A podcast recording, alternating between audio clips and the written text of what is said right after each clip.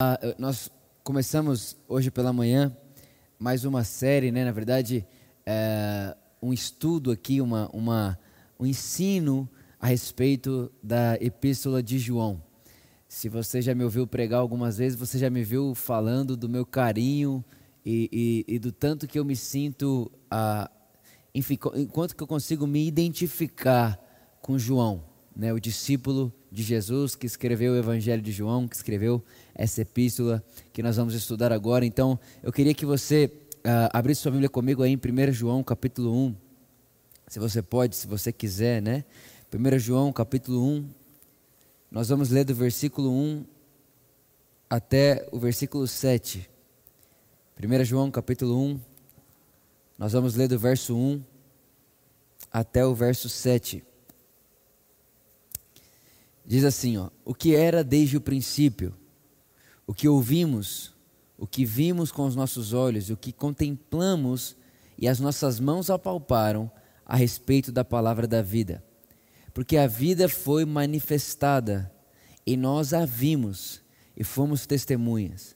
E vos anunciamos a vida eterna que estava com o Pai e foi revelada a nós. O verso 3 diz: O que vimos e ouvimos, vos declaramos para que também possais ter comunhão conosco e verdadeiramente a nossa comunhão é com o Pai e com seu Filho Jesus Cristo. E essas coisas vos escrevemos para que a vossa alegria possa ser completa. O verso 5 diz: Então, essa é a mensagem que dele ouvimos e vos declaramos: que Deus é luz e não há nele treva alguma. Se nós dissermos que temos comunhão com ele e andarmos em trevas, mentimos e não praticamos a verdade. Mas se andamos na luz, assim como Ele está na luz, temos comunhão uns com os outros, e o sangue de Cristo Jesus, seu Filho, nos purifica de todo pecado. Obrigado, Espírito Santo, obrigado pela Sua presença, obrigado porque é você que nos ensina sobre Jesus, é você que nos revela Jesus, é você que nos faz conscientes de Jesus. Obrigado porque mais uma vez nessa noite, durante essa celebração, aonde quer que essa mensagem esteja sendo escutada nesse momento, nós cremos e sabemos no poder da Sua palavra. E a Sua palavra não é o escrito, mas Jesus é a palavra de Deus. Jesus é a realidade expressa de Deus, a, a, a, o que nós vemos sobre Deus e a experiência que vemos e que temos com Deus está totalmente em Cristo Jesus, a palavra de Deus. Nós te agradecemos, Espírito Santo, porque você vai nos ensinar e frutificar essa palavra dentro de cada um de nós. Em nome de Jesus. Amém. Amém. Irmãos, ah, como eu falei para vocês, João é sem dúvida nenhuma um dos meus personagens favoritos da Bíblia. Né? João, ele, ele, é, ele é famoso por algumas coisas. Né? Primeira, por ser o, o único discípulo de Jesus que deitou no peito de Jesus. Né? Ele deitava no peito de Jesus. Existem até alguns é, historiadores que diz que muitas pessoas tiravam brincadeiras mesmo de João, de tão perto de Jesus que ele ficava. Ele chegava a querer ficar de mão dada, de perto, próximo de Jesus. Tamanho esse afeto de João com Jesus. Ele realmente tinha essa consciência de que Jesus era para ele alguém especial, né? algo que ele não conseguia ali mensurar até a morte de Jesus, obviamente, eles não tinham esse entendimento de quem Jesus era plenamente, mas João ele tinha essa conexão né, com Jesus muito forte. E é engraçado que ah, tanto o Evangelho de João quanto a Epístola de João, os dois começam da mesma maneira praticamente.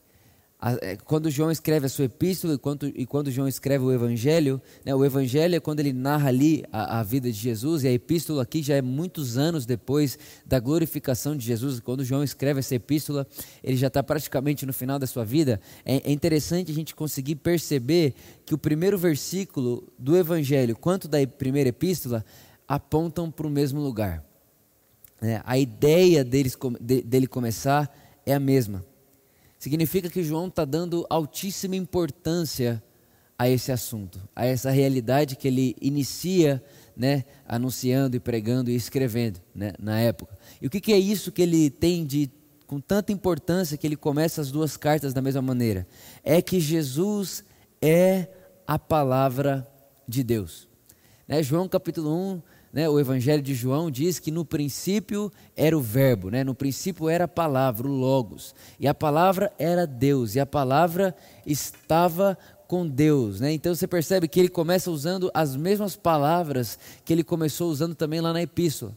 Olha, é, nós vimos o que é desde o princípio, nós vimos com os nossos olhos, nós ouvimos com os nossos ouvidos e as nossas mãos apalparam a palavra de Deus, a palavra da vida. Ou seja, João ele está dando uma importância absurda para o fato de que Jesus é a encarnação da palavra de Deus que Jesus é a palavra de Deus expressa, que Jesus é a personificação de quem Deus é. Ele está dizendo, gente, eu não só ouvi falar de Jesus, eu vi, eu vi, eu toquei, eu experimentei a respeito da palavra da vida, eu, eu, minhas mãos apalparam. E vale lembrar você que nessa época, é, enquanto João escrevia essa carta, existia uma, uma existia uma heresia que estava sendo espalhada no meio da igreja, e a heresia dizia o seguinte: né, a heresia se chama gnosticismo. Ela dizia que matéria é profano, então, ou Jesus não é Deus, porque Deus santo não pode se tornar matéria, ou Jesus não é santo, porque se ele se tornou matéria, automaticamente ele é pecador. Então tinha uma fala parecida com essa espalhada ali pela igreja, né? pela, pela, pela, pela, pela população, enfim, estava chegando dentro da igreja. O gnosticismo foi uma das heresias que mais cresceram né, na, na, nesse momento da igreja. E aí João vem e fala assim: gente, não, não, não, não. Olha só, nós vimos, nós ouvimos, nós apalpamos, nós experimentamos, nós percebemos e nós tocamos a palavra de Deus. Deus se fez carne. é engraçado, né, que, que o texto diz: a, a, o Verbo se fez carne e habitou entre nós. O Logos, a palavra de Deus se fez carne e habitou entre nós. É muito interessante porque lá em Isaías, Felipe postou isso né, no, essa semana na internet, me tocou muito. Eu até tirei print, enfim, salvei, nunca mais vou esquecer, tatuei no meu coração. Né? Em Isaías, a Bíblia diz que Deus diz o seguinte: E a minha palavra não voltará para mim vazia. Né? E eu sempre levei isso em consideração, as palavras de Deus, o que Deus fala, o que Deus promete, aquilo que Deus falou sobre mim vai acontecer, e é uma realidade. Mas o que o texto está querendo dizer é muito além do que promessas. O que o texto está querendo dizer é: a minha palavra, quando enviada, não voltará para mim vazia a palavra é quem? A palavra é Jesus. Apocalipse capítulo 5 diz que o seu nome é a palavra de Deus, o Logos. Deus enviou Jesus, ou seja, Deus enviou a palavra à terra. Deus enviou seu filho, seu único filho ao mundo. Né? Deus, enviou, Deus amou o mundo de tal maneira que enviou seu filho unigênito para que todo aquele que nele crê não pereça, mas tenha vida eterna. Então repara, quando o Pai envia a palavra, ele é o filho único. Mas quando Jesus é glorificado e retorna para o Pai, ele é o primogênito. Ou seja, a minha palavra não voltará para mim vazia. Quando Jesus é expresso e Jesus ele, ele se manifesta na terra, ele aparece como único e volta como o primeiro de muitos irmãos. A palavra de Deus que se fez carne não voltou para Deus vazia. Agora, irmãos, pensa comigo. Toda a criação estava sujeita à unitilidade Unitilidade. Ixi, esqueci, acho que é isso, essa palavra mesmo. Toda a criação estava sujeita à queda do homem. Toda a criação e, e a natureza e a, a, própria humanidade estava sujeita à queda de Adão. E é como se todo mundo estivesse clamando por um Salvador. Né? Olha, aquele que nos criou, nós precisamos de um Salvador. Né? Nós precisamos de alguém que nos salve. Nós precisamos de alguém que nos tire desse, desse mundo caído. E qual que é a resposta de Deus? né, para esse clamor. A resposta de Deus para esse clamor é se fazer carne. Então João ele começa tanto escrevendo o Evangelho quanto é, é, esse início dessa epístola de João escrevendo a mesma coisa. Olha, Deus se fez carne e habitou entre nós. Ele se fez carne, ele habitou entre nós. Essa é a resposta de Deus para o homem. Ele veio morar no nosso meio. Ele veio estar no nosso meio. Nós vimos Ele, nós ouvimos Ele, nós apalpamos Ele. E é isso que vamos anunciar a vocês. Ele continua no versículo 3, perdão, no versículo 2 ele diz: e a vida se manifestou. Gente, olha que poder tem essa afirmação. A filosofia tenta explicar o sentido da vida. A religião tenta explicar o sentido da vida. Pensadores estão querendo explicar o sentido da vida. Quando você vai, por exemplo, para o homem mais sábio que passou pela terra, obviamente, né, antes de Cristo, você vai até ele e ele também queria explicar o que é a vida, e no ápice da sua vida ele diz: a vida é vaidade. Essa é a explicação de Salomão para a vida. Ou senão você pode olhar, talvez, o primeiro livro escrito da Bíblia, não sei se você sabe disso, mas o primeiro livro que foi escrito de toda a Bíblia é Jó. Quando você lê Jó, o texto de Jó vai expressar a vida como um sopro. Para um, a vida é vaidade, para o outro, a vida é um sopro. Mas, irmãos, de repente, existe um momento na história que nós chamamos plenitude dos tempos. É onde uma realidade superior vai invadir a nossa realidade da terra, onde o eterno vai aparecer no cronos, aqui no minuto, hora, segundo, no mês, ano e dia. E nesse momento, João disse: nesse dia nós vimos a vida em carne. Nós vimos a própria vida, irmãos. A verdade é que existe um poder nessa afirmação tão poderosa de que Jesus, ele não só está simplesmente vivendo a vida conosco, Jesus é a vida em nós. E isso muda todo o raciocínio, isso muda toda a forma de enxergar a existência. Por quê? Porque tem muita gente que, que é triste hoje porque ela está num lugar pensando que deveria estar tá em outro. Ah, então eu estou aqui, mas eu deveria estar tá aqui. Aí quando a pessoa está aqui, ela vai estar tá triste porque ela deveria estar tá aqui. E ela nunca sabe, porque no final das contas ela quer viver a vontade de Deus. Eu quero encontrar o lugar que Deus tem para mim. Eu quero, né, quem nunca ficou em crise, qual que é o meu chamado, o meu propósito, tudo isso, irmãos? O propósito de Deus foi revelado a nós em Cristo, que é pôr Cristo em você, a fim de que Cristo não participe simplesmente da sua vida, mas que ele seja a própria vida fluindo em você. Isso muda toda a consciência. Então, você quer saber a vontade de Deus para você? É que em toda e qualquer situação, a vida de Cristo vive em você. Independente do lugar, repara, o lugar não tem poder mais para definir a vontade de Deus para mim.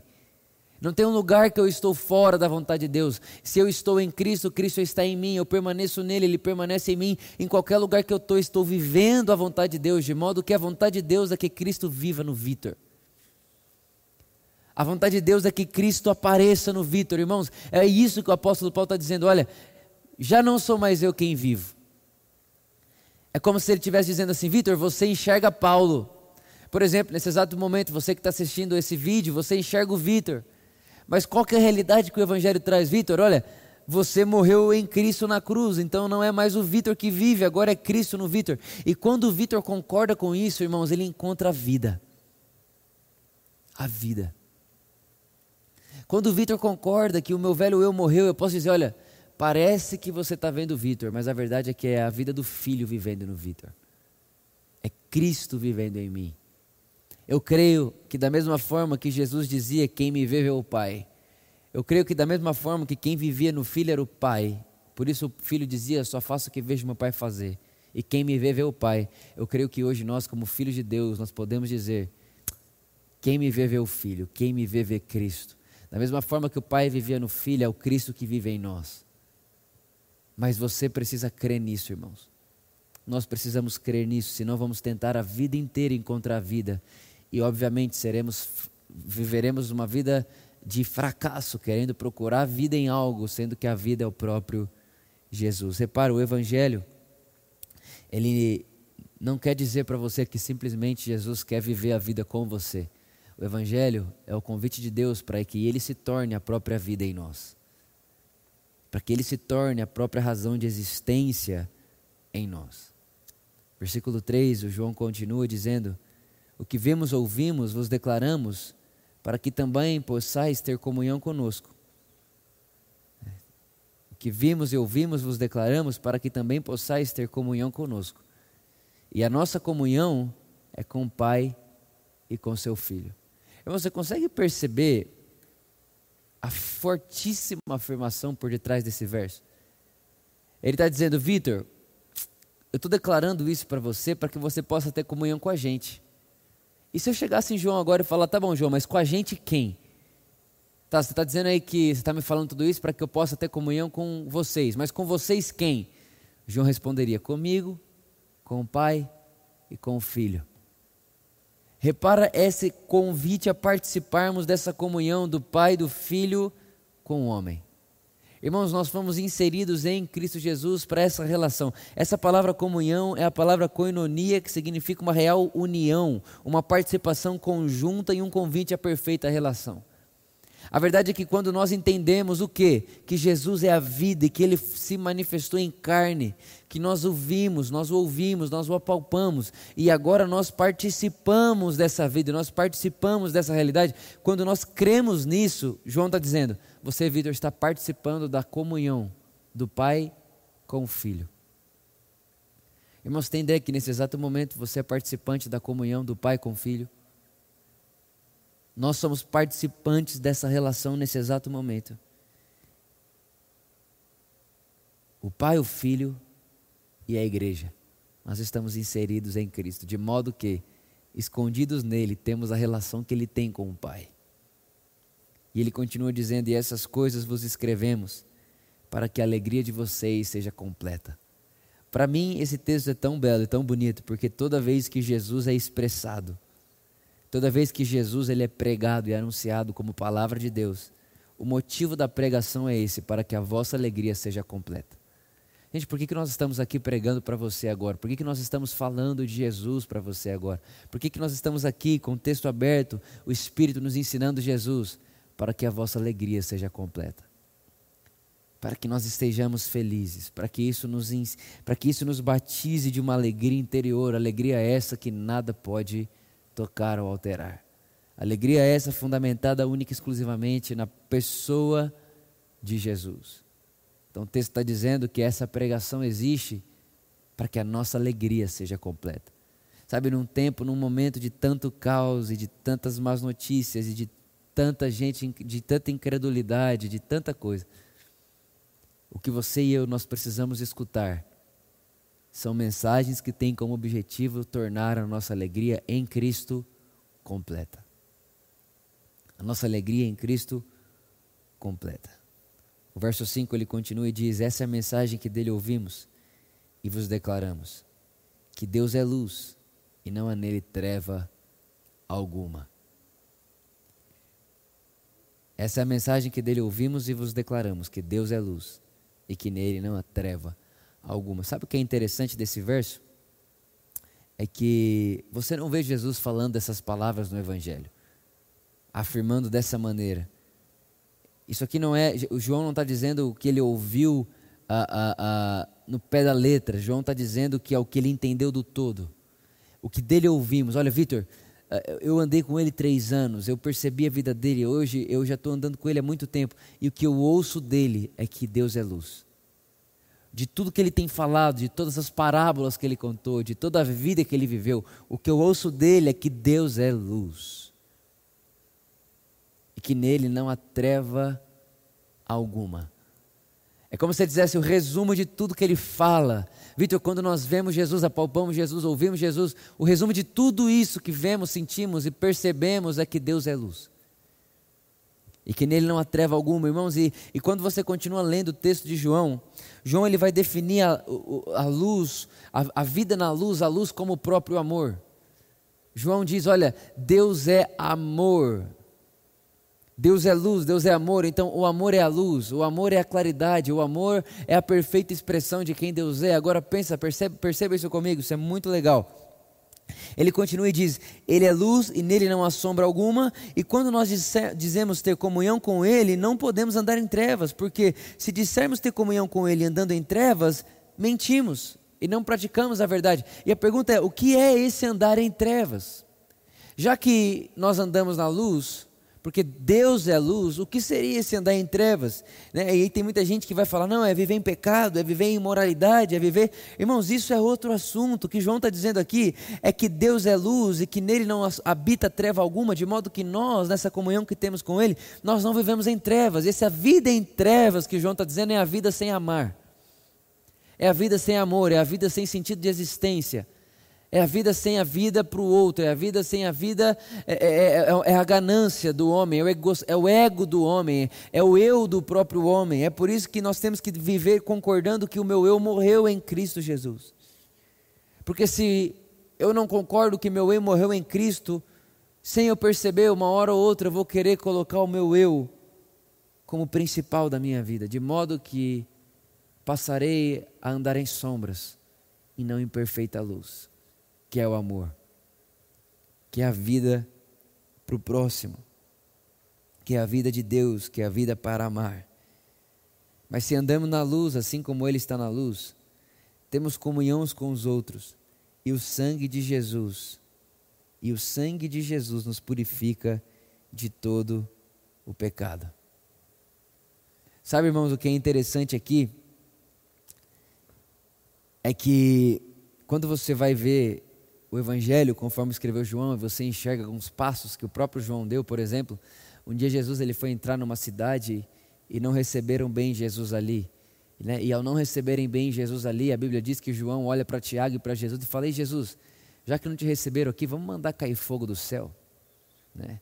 Vamos mandar cair fogo do céu, porque eles não te receberam. E, que, e se eles não têm, eles, se eles não estão recebendo você, vamos puni-los, vamos, é, vamos é, é, é, é, castigá-los, vamos destruir essa cidade. Olha a audácia desse João.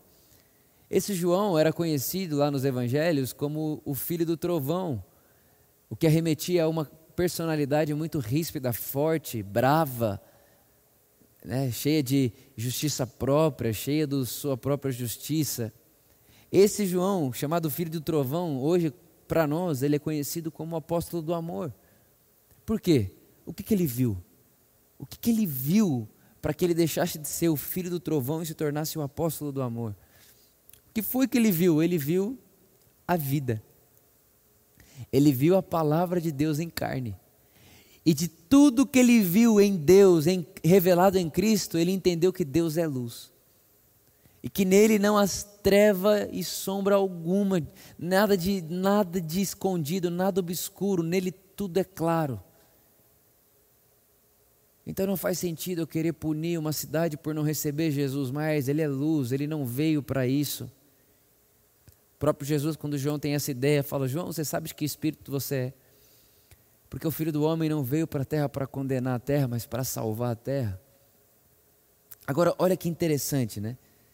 Quando João ele expressa Jesus sendo a palavra de Deus, ele muda toda a história da humanidade. Porque, por exemplo, quando você lê lá em Salmos, né? Estava conversando isso hoje de manhã com o Felipe. Quando o salmista diz: "Luz para os meus caminhos, lâmpada para os meus pés é a sua palavra", você pensa em quê? Na Bíblia. Você pensa na Torá, você pensa na lei de Deus, você pensa em tudo isso. Mas Davi já estava apontando uma realidade superior. Ele já estava dizendo, irmãos, de uma forma ali de sombras que hoje nós percebemos claramente, mas nós podemos parafrasear perfeitamente Davi dizendo: Jesus é a lâmpada para os meus caminhos. Jesus é luz para os meus caminhos e lâmpada para os meus pés. Jesus é essa lâmpada. Jesus é essa luz. Jesus é essa vida. É, o, Salomão, quando diz nas tuas palavras encontro vida, é, que palavras são essas? Ah, não é a Bíblia, não, irmãos, é Jesus. É em Jesus que se encontra a vida, é em Jesus que nós encontramos a, a perfeita vida, a realidade da vida. Fora isso, é só uma existência. Fora isso, é só mais uma existência, é só mais alguém existindo. Ele continua e ele diz: Olha, Vitor enquanto você estiver andando na luz, no amor, você vai ter comunhão com os outros. E o sangue de Cristo te purifica de todo pecado. Irmãos, eu creio que isso tem tudo a ver com a ceia. Tudo a ver. Porque é uma realidade onde eu não só fui salvo por Jesus, mas hoje eu sou participante de Jesus. E quando eu olho para Jesus, eu não consigo enxergar Jesus vivendo uma vida fora de mim, eu não consigo me enxergar vivendo uma vida sem Ele, de modo que Ele não vive uma vida fora de mim, eu não vivo uma vida sem Ele, o resumo disso é que Ele é a própria vida vivendo em mim. E agora, quando eu sei que Ele é a própria vida vivendo em mim, Então agora, irmãos, eu posso dizer que assim como ele anda na luz, nós andamos na luz. Essa você vai perceber durante toda essa série que esse é a grande ênfase de João. O andar na luz, o andar no amor. Ele vai dizer: olha, os mandamentos não são pesados, é o amor. Sabe, a gente vê gente querendo fazer tanta coisa para Deus, em nome de Deus, e a vontade de Deus, e qual que é a vontade de Deus para mim, né? Onde será que Deus quer que eu esteja, irmãos? O que Deus quer de mim, de você, é que nós vivamos a vida do Filho. O que Deus deseja para mim e para você é que vivamos a vida do Filho e que nós percebamos o Filho fluindo através de nós. Por último, eu me lembro da história que diz, da história não, né, do Evangelho, que João mesmo escreveu, João capítulo 7. Jesus ele está lá perto da Páscoa, perto da festa da Páscoa, e está toda a multidão reunida. Né? E aí, você sabe da história, os irmãos de Jesus chegam nele e falam: Você não vai ir para a festa? Ele diz: Ainda não é minha hora, né? e todo aquele negócio. E quando Jesus chega lá, ele vê aquela, aquele tanto de gente querendo cumprir a lei, querendo, usando máscaras, né? cheio de justiça própria, cheio de eu consigo obedecer a Deus, eu consigo fazer isso por mim mesmo. E Jesus sabia que aquilo era tudo religião, legalismo. O produto da lei não é a santidade, o produto da lei é o desespero Jesus sabia que, por mais que eles estavam ali vestidos de trajes que pareciam santas, Jesus sabia que o interior deles era carregado de desespero, de desesperança, porque eles sabiam que eles não conseguiam fazer aquilo por eles mesmos. E a Bíblia diz que então Jesus vai lá no meio de todo mundo, ele começa a falar e ele fala, a Bíblia diz que ele fala em, em, em choro, em desespero também. É como se ele estivesse falando aquilo com a alma dele completamente movimentada. E a Bíblia diz que ele diz: Olha, gente, aquele que tem sede, venha a mim e beba. E ele continua dizendo e fala: Olha, e quem beber de mim não vai voltar a ter sede.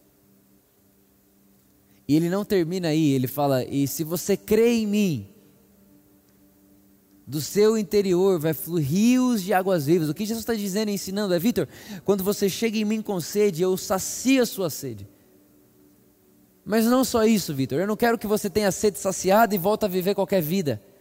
Vitor, eu não quero que. Ah, ah, eu vivo a vida de quem foi perdoado. Eu vivo a vida de alguém que foi. Jesus matou minha sede, mas que mais? Só isso. Não, não, não, Vitor. Olha, eu vou matar a sua sede, mas quando você crê em mim, além de você não viver mais uma vida com sede do seu interior, vai fluir rios de águas vivas.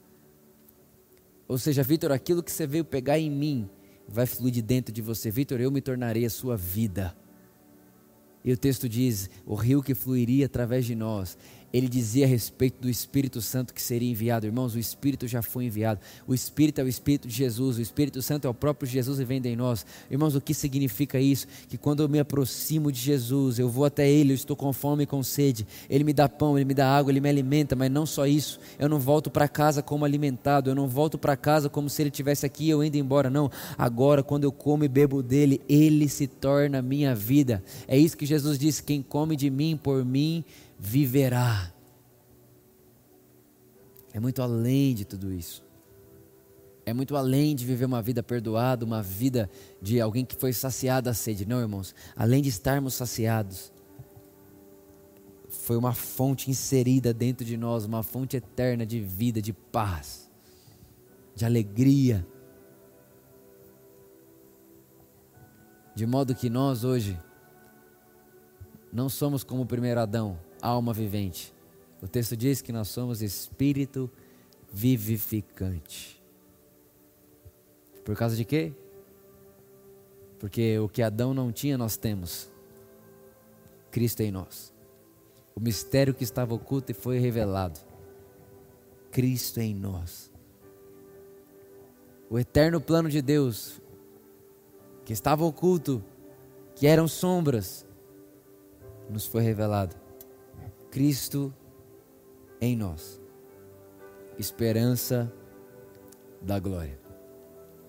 Sabe, irmãos, o meu desejo para mim, para você, para nós, para a igreja, é que nós percebamos as realidades daquilo que Jesus fez em nós, por nós, e a realidade de quem nós somos agora depois daquilo que Ele fez. A fim de que não vivamos uma vida onde, ah, eu sei que eu sou salvo, mas viver mesmo, eu não sei o que é. É como se ah, algumas pessoas vivessem a vida inteira atrás de aonde está a vida abundante que Jesus disse que trouxe. Aonde está a vida de verdade que Jesus disse que trouxe? Aonde está essa vida? Porque eu não acho ela em lugar nenhum. Então eu sei que eu sou salvo, eu sei tudo isso, mas aonde está a vida? João disse, irmãos, a vida está nele. Ele é a vida. E quando cremos nisso, essa vida vem para dentro de nós, de modo que já não vivo mais eu. Você enxerga o Vitor, mas é Cristo que vive a vida do Vitor. Essa é a vida que agrada ao Pai, a vida do Filho vivendo através de nós. Quando a vida do Filho vive através de nós, o Pai se agrada. Aonde quer que você esteja agora, eu quero incentivar você a literalmente perceber essa verdade. Perceber a verdade de que Cristo Jesus é a vida em você. De modo que a vontade de Deus para nós é essa, que sejamos gratos em todas as ocasiões por meio de Cristo Jesus. A vontade de Deus é essa, que vivamos a vida do Filho. A vida se manifestou. E hoje nós estamos inseridos nessa vida, nessa realidade, nessa verdade. Sabe, irmãos, isso é o que pode fazer qualquer depressão ir embora. A vontade de não viver ir embora.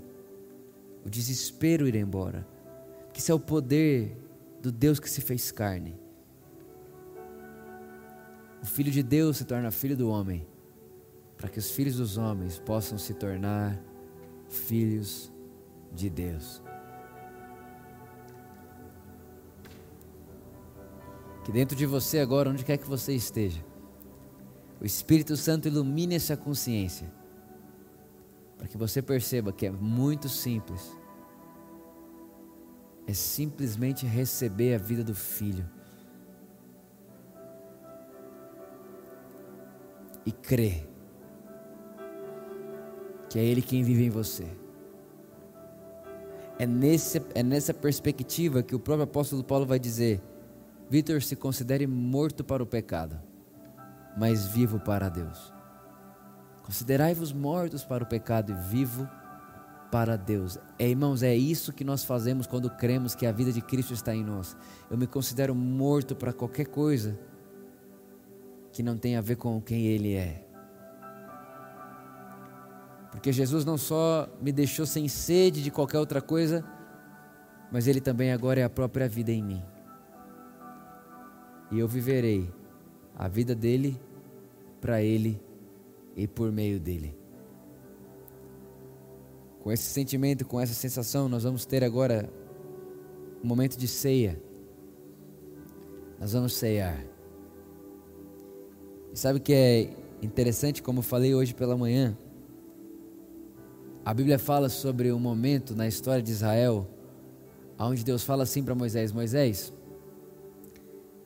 pede ao povo que mate um animal e passe o sangue desse animal na porta da casa.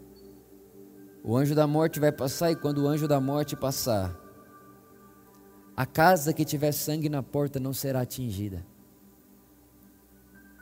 E aí você sabe da história. O animal é morto, o sangue é colocado na porta. E nós sabemos que esse sangue é o sangue de Cristo Jesus que foi colocado em nós, nós sabemos disso. E é muito interessante que a gente sempre se lembra, né? A gente sempre se lembra da, do sangue na porta, mas nós nunca nos atentamos, parece que passa despercebido que o mesmo Deus disse para passar o sangue na porta, ele disse: "E depois que o cordeiro estiver morto, comam da sua carne". Irmãos, o que, é isso? Isso já era um apontamento a uma realidade que nós vivemos hoje, por exemplo, na ceia. É Deus dizendo: Vitor, o cordeiro foi morto, o sangue foi derramado, você é perdoado, tem um sangue na sua porta, o diabo não pode tocar você, você nasceu de mim, você é meu filho amado. Mas, Vitor, não é só sobre o sangue de Jesus. O sangue na porta é maravilhoso, mas dentro de casa, né? Aquele povo ficou dentro de casa esperando o anjo da morte passar. O que, que você faz enquanto você está dentro, tá dentro de casa, Vitor? Coma o cordeiro. Coma de Cristo, que é o cordeiro de Deus que tira o pecado do mundo. E Jesus diz: Aquele que come de mim, por mim viverá, irmãos. A verdade é que quando aquele povo, a nação de Israel, eles estão com aquela sombra ali que para nós hoje é uma realidade, aonde tem um sangue na porta e tem um cordeiro para ser o alimento deles. Aquilo era um apontamento para nós hoje, que temos o sangue na porta, o sangue na, na, nossa testa, o sangue de Cristo sobre nós, mas ao mesmo tempo nós temos o cordeiro para se alimentar. De modo que o que João disse se torna mais verdade quando nós entendemos a palavra de Jesus que diz: Vitor, se você come de mim, e bebe de mim, você tem parte em mim. Por isso, irmãos, isso é tão poderoso. Nós participamos de Cristo. Nós somos seus participantes. É o Cordeiro de Deus que tira o pecado do mundo, que é o alimento para o nosso eu, para o nosso coração, para a nossa vida, para a nossa existência. E é interessante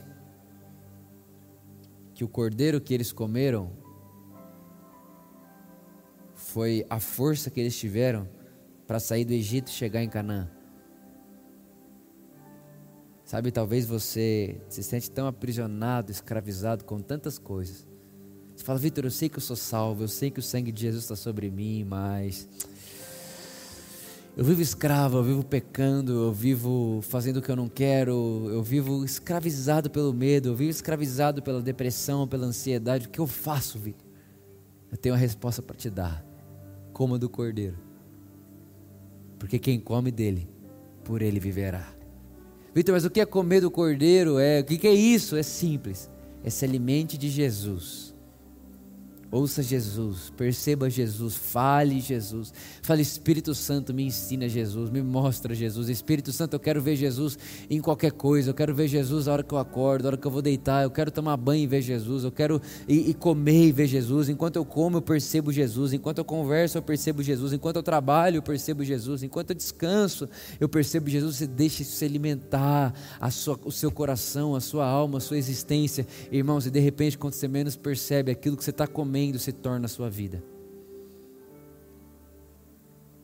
Esse é o corpo de Cristo. A carne do Cordeiro de Deus que tira o pecado do mundo. Quem come e bebe dele, por ele viverá. Obrigado, Jesus, pelo pão. Obrigado pela sua carne moída em nosso lugar. Obrigado, porque nós podemos comer de você e viver a sua vida. Te agradecemos. Em nome de Jesus, onde você está.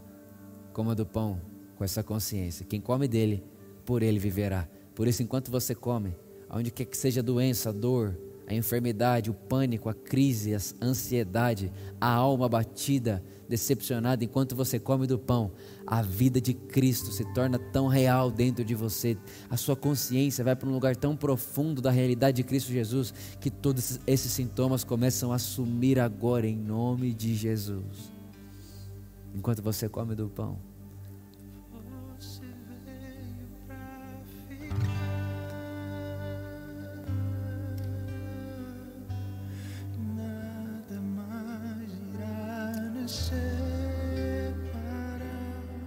Jesus.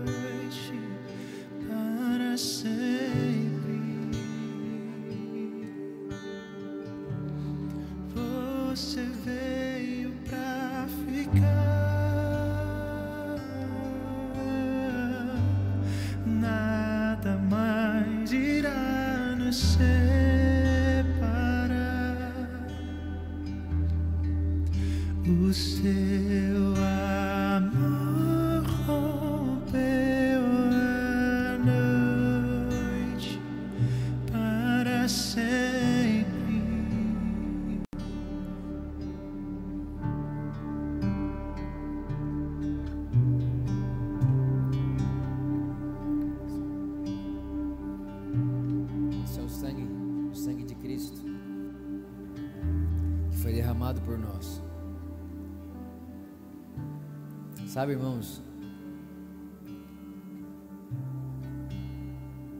Tava pensando, eu acho que nessa nunca teve tanta ceia em casa como tá tendo nessa quarentena, né?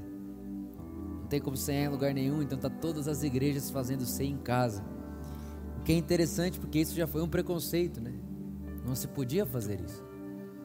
A ceia era um lugar para o prédio, a ceia era um lugar sagrado, era uma, é, um sacramento sagrado onde eu tenho que ter um sacerdote para servir a ceia, eu tenho que ter um sacerdote para me pôr para comer o pão e beber do cálice.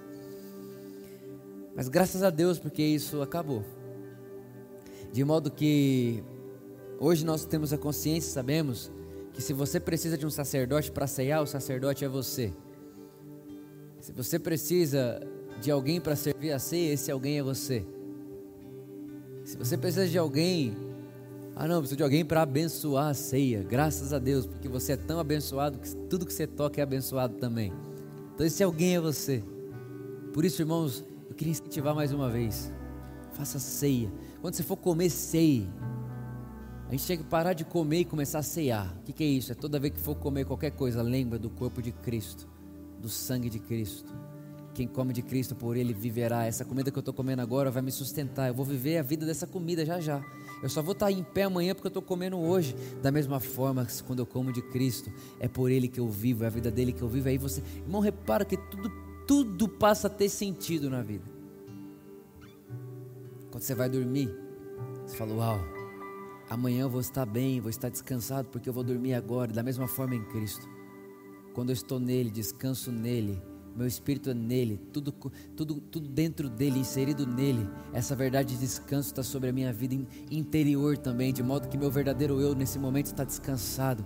E aí você começa a perceber que qualquer coisa faz sentido quando Cristo é colocado ali como a vida.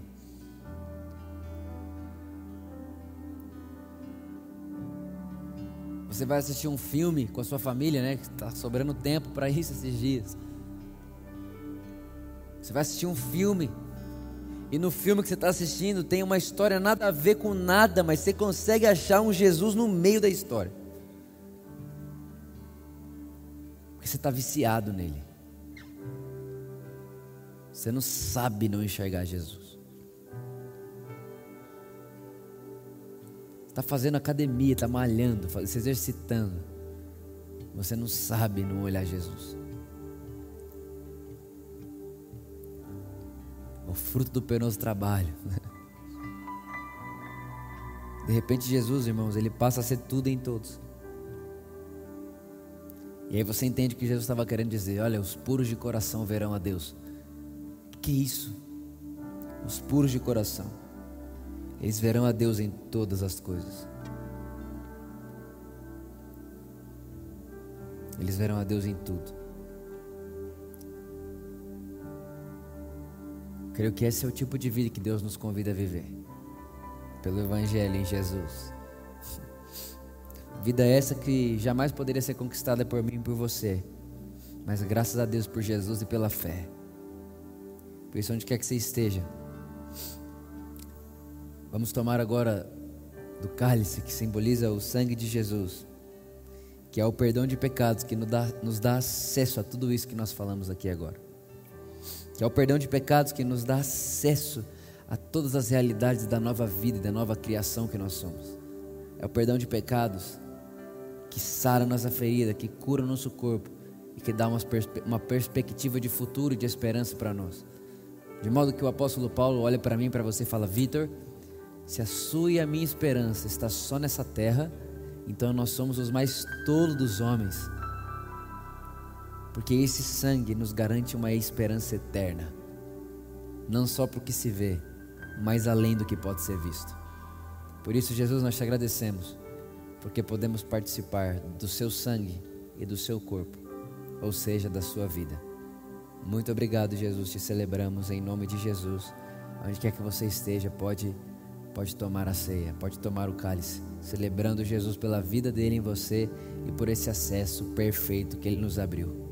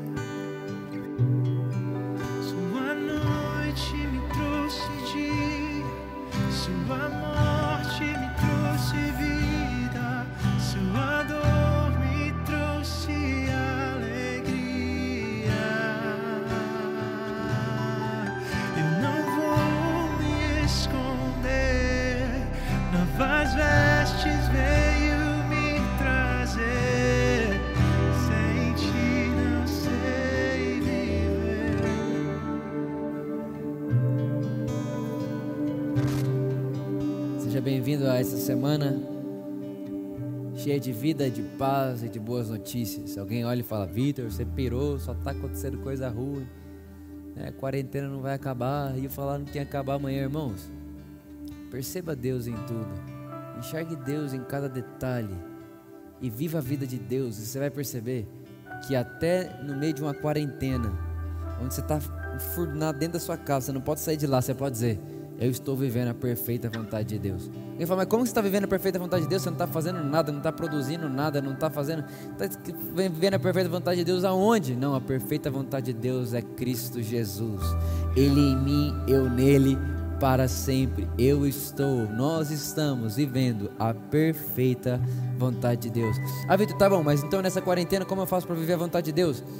A vontade de Deus é essa: que em toda e qualquer situação Sejais gratos em Cristo Jesus. Irmão, agradece, celebre, regozijem-se no Senhor, em quem Ele é e no que Ele fez. Essa é a vontade de Deus para nós em qualquer ocasião, tá bom?